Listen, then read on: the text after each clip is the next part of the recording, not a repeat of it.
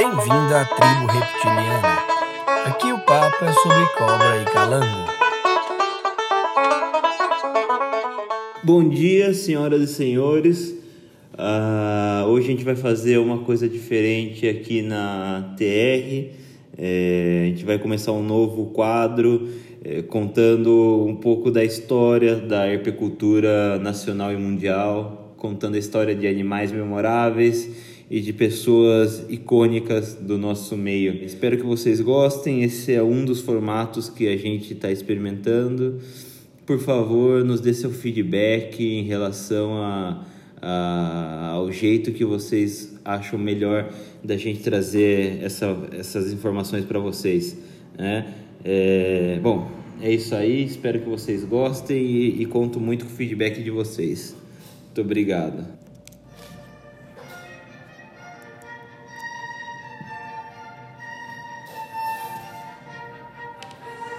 Momento História com a TR. No episódio de hoje, Um Sonho Californiano. A história de Peter Cal.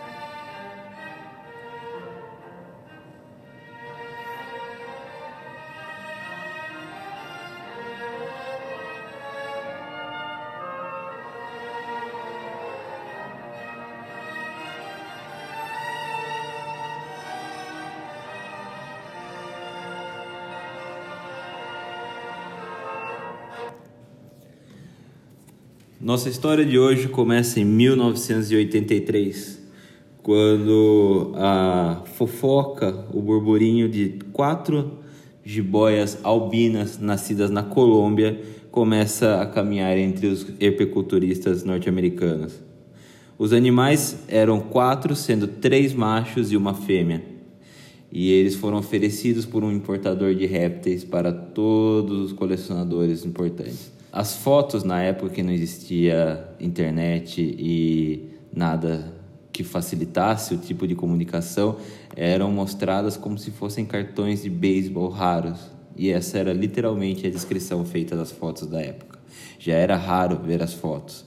E os animais as fotos mais raros ainda. O preço pedido por eles era de 10 mil dólares em cada animal na época, isso seria equivalente a hoje em dia a 35 mil dólares, mais ou menos, por animal, levando em conta eh, as correções econômicas do, do dólar desde então. Eh, foi então que um consórcio de criadores muito bem conhecidos, liderados por John Ruiz, comprou os quatro animais na Califórnia em 1983. Esse consórcio fez com que os animais crescerem, crescessem e foram colocados em reprodução por duas vezes, até 1989. Na segunda tentativa, sem sucesso, esse grupo de criadores resolveu vender um dos animais. O preço por um desses animais era 25 mil dólares, até então a quantia mais alta já paga por uma serpente única nos Estados Unidos. E é aí que entra nosso herói da história, Peter Cal. Peter Cal, no momento, era apenas um robista novo procurando seu espaço no mercado dos grandes criadores. Peter voou de Maryland para a Califórnia para escolher um dos animais. Peter escolheu, Peter escolheu um dos machos e imediatamente comprou mais seis fêmeas normais, sem, sem nenhuma mutação, fêmeas de Boa Constrictor Imperator colombianas adultas.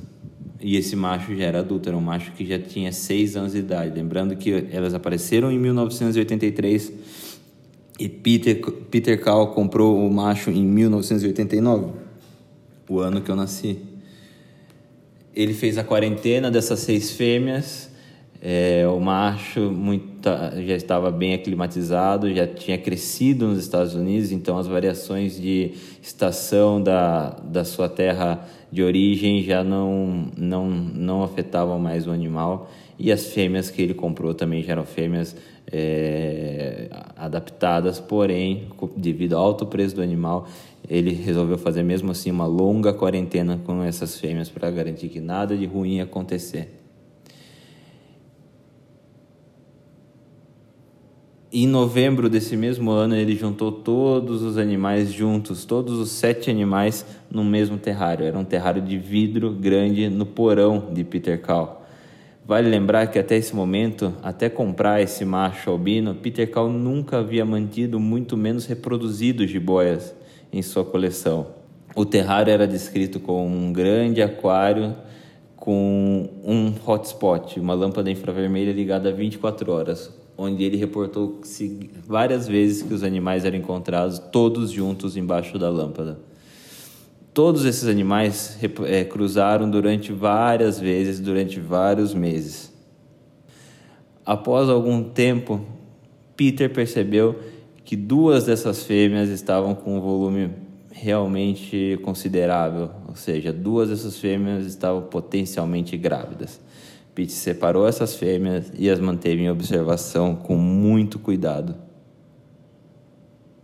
Até que em abril e em maio de 1990, essas duas fêmeas pariram. Em 1990, então, nasceram os primeiros, as primeiras jiboias hetero-albino. Vale lembrar que o macho era um albino visual e as duas fêmeas eram comuns, ou seja, esse, todos os filhotes nascidos dessa, dessa ninhada eram comuns, porém 100% portadores dos genes albinos.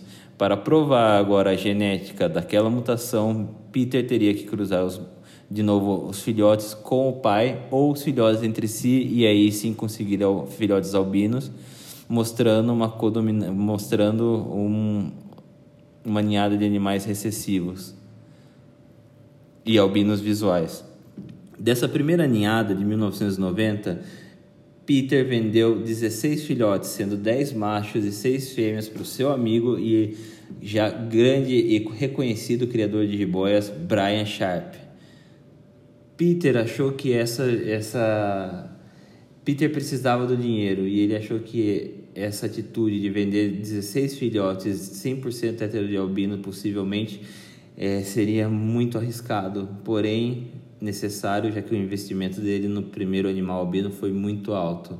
É, vale lembrar que Peter Cal, nessa altura, ainda não era um criador muito conhecido e essas tinham sido suas primeiras ninhadas de jiboia. E Brian Sharp já era um conhecido criador de jiboias, respeitado em todos, por todos os herpeculturistas. Nesse contexto, nesse cenário de que os animais precisavam é, reproduzir para ele poder realmente ser o primeiro ser a primeira pessoa a reproduzir jiboias e, e conseguir filhotes albinos, Peter Cal tinha que, tinha que fazer esses animais crescerem rápido e reproduzirem rápido. Né? Então, em um ano, Peter Cal fez com que esses filhotes chegassem a mais de 1,80m, todos, em apenas um ano, através de uma alimentação muito regrada e, e um manejo muito, muito bem orientado. Devido ao tamanho Peter resolveu arriscar essa, essa reprodução com os animais com um ano de idade, mesmo sabendo que isso era arriscado para os animais e, e arriscado para as ninhadas, pois a possibilidade de uma ninhada 100% antimortos ou simplesmente uma ninhada em que ninguém em, em que nenhuma reprodução daria certo e até o possível risco de comprometer essas fêmeas heteroalbina, Peter resolveu tentar mesmo assim. Então, em outono de 1991, Peter resolveu parar de espaçar mais as alimentações de seus animais e parou completamente na metade de novembro para apresentar os animais em dezembro e fevereiro. Peter usou o mesmo esquema que tinha funcionado a primeira vez. Peter juntou todos os animais que estavam para reprodução nesse mesmo aquário grande no seu porão com uma, uma lâmpada infravermelha.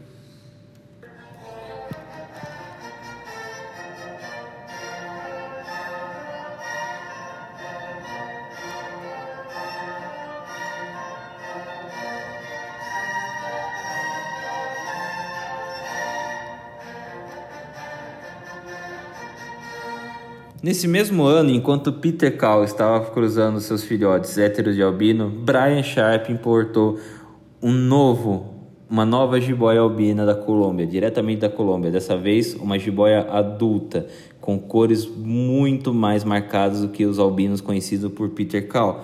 Brian Sharp importou esse animal e a rara foto da, do primeiro animal, do primeiro albino adulto importado por Brian Sharp pode ser vista no Boa Constrictor Manual, de Philip Vosholly.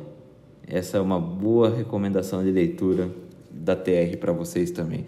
E nesse livro, além de várias mutações e várias primeiras fotos das mutações, vocês vão ver ter a oportunidade de ver essa jiboia albina importada diretamente da Colômbia por Brian Sharp, que não tinha nenhuma ligação genética com os albinos e Peter Cal. Em fevereiro de 1992, Peter Cal conseguiu perceber uma ovulação de uma das fêmeas. Imediatamente ele colocou essa fêmea de volta com o pai. Vale lembrar que ele tinha primeiro cruzado entre os irmãos e depois apresentou esse animal para o pai, porque ele realmente queria provar a genética recessiva e que era um albino recessivo simples, como as já conhecidas é, Piton indiana e muitos outros répteis albinos né, já comuns na herpecultura, no meio da herpecultura. Vale lembrar que a pressão para tirar o primeiro albino de Peter Cal e realmente compensar o seu primeiro investimento de 25 mil dólares, que hoje seria mais ou menos alguma coisa equivalente a 75 mil reais, eh, Peter teria que ser o primeiro a tirar a primeira ninhada de jiboias albinas. Né? E Brian Sharp tinha as mesmas ferramentas que ele, ou seja, ele já tinha aqueles 16 filhotes que ele comprou da primeira ninhada e para somar isso já tinha um animal adulto, ou seja, já geneticamente viável para passar a sua genética adiante. Essa fêmea cruzou com, o macho albino, essa fêmea ovulada cruzou com o macho albino durante dois dias, quando o macho perdeu totalmente o interesse.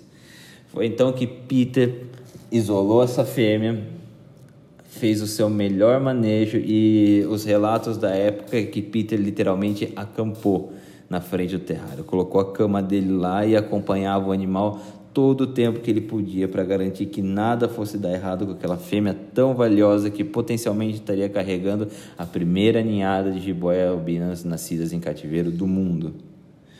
Apesar de todo, todo o histórico, apesar de ele ter conseguido uma ovulação de uma fêmea de 18 meses Peter ainda estava muito pessimista. Em maio de 1992, Peter fez um ultrassom nessa fêmea e esse ultrassom acusou realmente que a fêmea estava grávida de múltiplos filhotes, mas Peter continuava pessimista. É difícil imaginar o que passava na cabeça de Peter nessa época, porque a pressão de Brian Sharp, um investimento alto, a ação quase irresponsável de ter gastado tanto com um animal tão raro, sendo que não tinham nenhuma experiência com essa espécie, eram coisas que deveriam com certeza assombrar as noites de Peter Cal. Foi então que às três horas do dia 17 de junho de 1992, enquanto Peter mostrava sua coleção para um amigo, notou uma pilha de 12 filhotes no terrário da sua fêmea, que havia cruzado com os irmãos e depois com o pai albino. Só que imediatamente esse momento de alegria e felicidade virou um momento de decepção. Os 12 filhotes eram normais.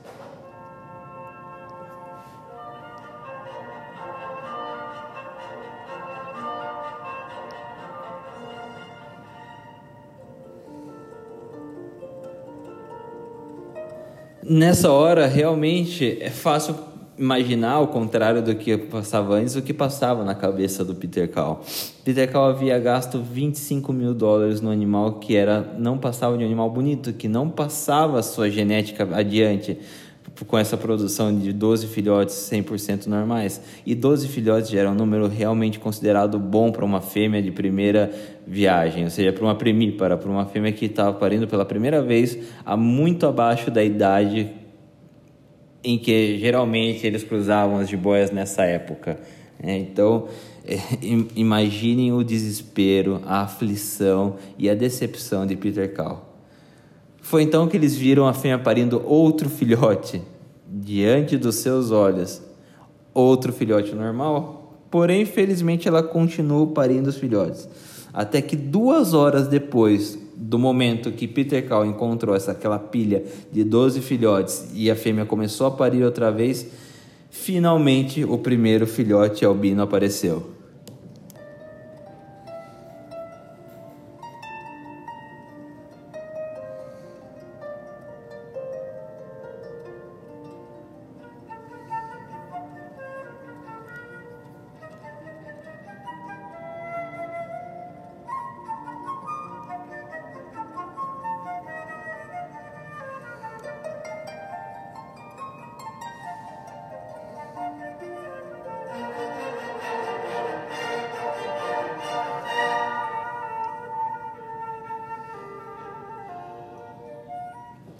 Os filhotes 16, 17, 18 da ninhada de 24 filhotes eram albinos. Três dos 24 filhotes eram albinos, e isso mostra pra gente que realmente o albino do pai, do avô desses filhotes, era um gene recessivo, ou seja, que se tornou visual depois da segunda geração e que o pai dessa ninhada muito provavelmente foi um dos irmãos dela, porque se o pai tivesse sido o, albino, o animal albino original, esse número de filhotes albinos teria sido consideravelmente maior. E essa é a história da primeira vez que se reproduziu uma jiboia albina em cativeiro nos Estados Unidos. Peter através desses filhotes, passou a desenvolver uma linha de filhotes albinos e dessa linha ele fez uma seleção especial de animais que eram mais marcados. E essa linha é batizada de coral albinos, que é uma seleção da genética albina descoberta e provada por Peter Kahl. Enquanto isso, seu amigo Brian Sharp havia cruzado aquele animal adulto com os filhotes produzindo 100% de filhotes normais. O que provava que aquele animal albino importado da Colômbia, adulto por Brian Sharp, era outra linhagem de albino. Era uma linhagem não compatível com, com os animais albinos de Peter Cal. Era um animal visivelmente diferente do albino original de Peter Cal era, ele, tinha, ele tinha marcações mais marcadas, ele tinha uma coloração de laranja queimada, segundo as descrições, e como pode ser vista na foto do livro citado pela gente nesse, nesse podcast. Né? E essa, senhoras e senhores, é a história das duas linhas de albino T- dos Estados Unidos a linha do Brian Sharp e a linha do Peter Cal, que são conhecidos também como Albino Cal e Albino Sharp.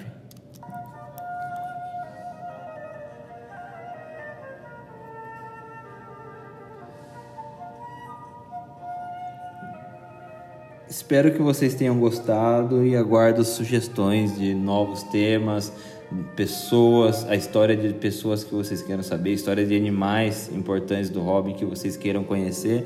É muito importante a gente conhecer a história desses animais, dessas pessoas, porque a gente aprende muito sobre a nossa história e a gente pode começar a traçar os nossos objetivos com mais clareza e com mais objetividade. Então é isso, pessoal. A leitura de hoje, recomendada pela TR, sobre é, essa nossa história é o livro Boa Constrictor Manual de Philip Vosholly, o livro The More Complete Boa Constrictor Manual de Vicente Russo e o livro The Lizard King, que conta a história de vários dos primeiros criadores de répteis do mundo. É isso aí, pessoal. Muito obrigado pela atenção. Até a próxima.